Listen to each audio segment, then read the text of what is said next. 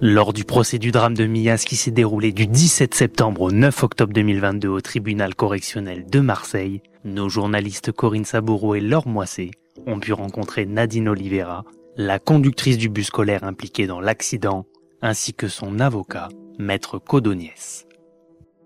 La première question qu'on se posait, c'est ben, déjà comment vous vivez ce début de procès? C'est très très très très très difficile parce que ça me replonge dans, dans le jour où j'ai eu ça, où on a eu cet accident.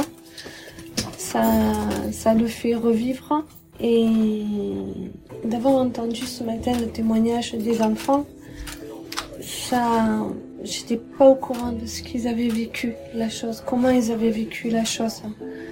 Moi, pour moi, j'étais restée, euh, je suis bloquée à, au jour du 14 décembre 2017. Et pour moi, c'est, c'est toujours des enfants. Moi, je suis restée bloquée euh, sur ça. Sur des enfants.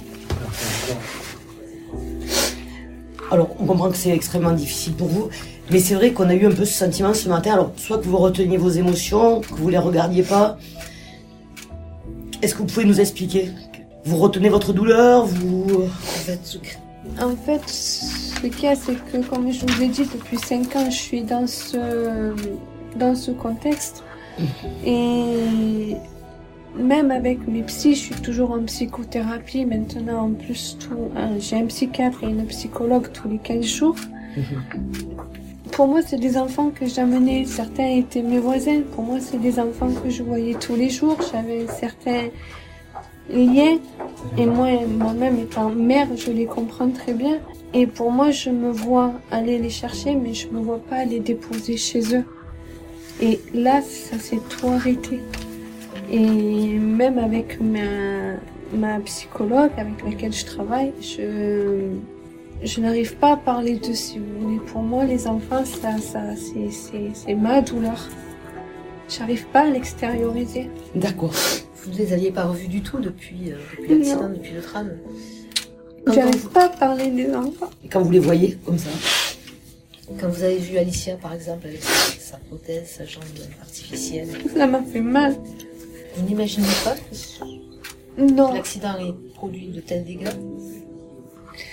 je, je savais qu'il y avait de lourdes blessures, de lourds euh, blessés, des morts, mais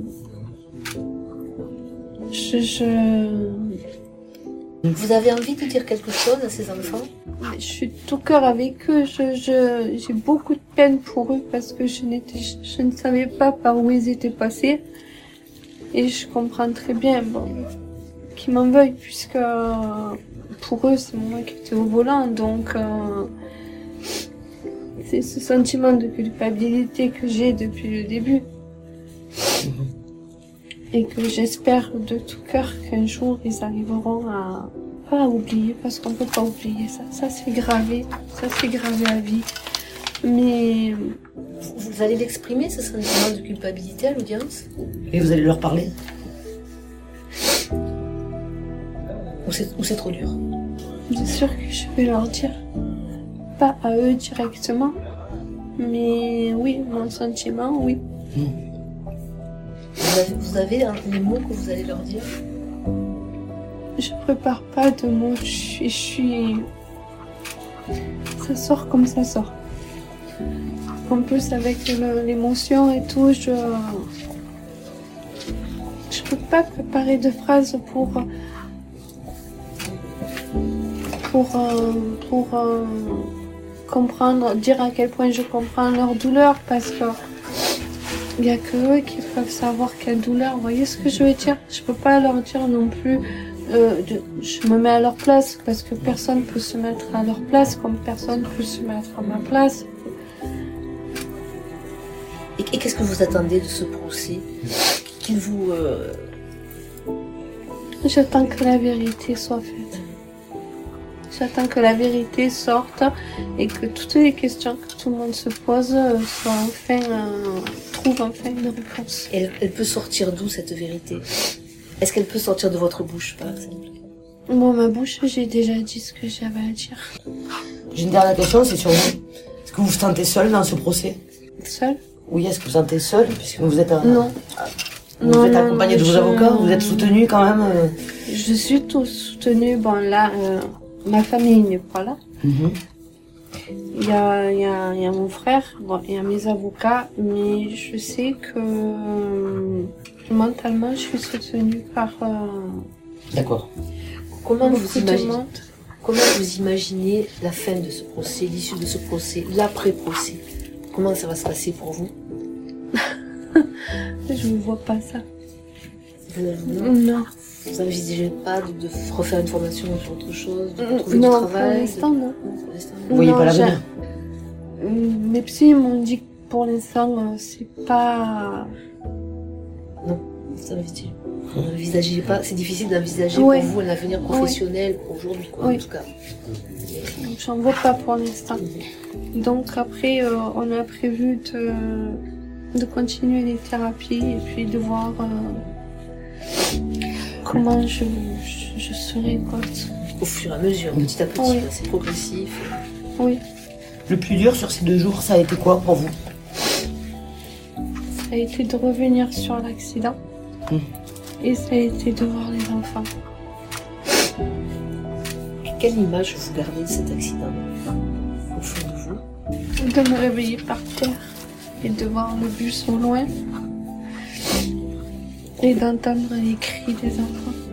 Est-ce que là, vous voyez le bus et l'entrée coupée en deux Je le vois quand j'essaye de me lever, mais je peux pas me lever.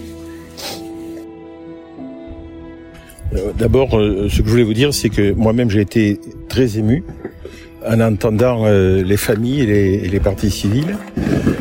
Et, et- et c'est vrai que la, la perte de- ça a des répercussions, pas simplement sur le chagrin immense que peuvent avoir les parents, mais j'ai bien compris qu'il y avait pas mal de foyers qui avaient été déstabilisés euh, par ce, ce manque, parce que l'enfant avait disparu du foyer, et, c'est très, c'est très émouvant.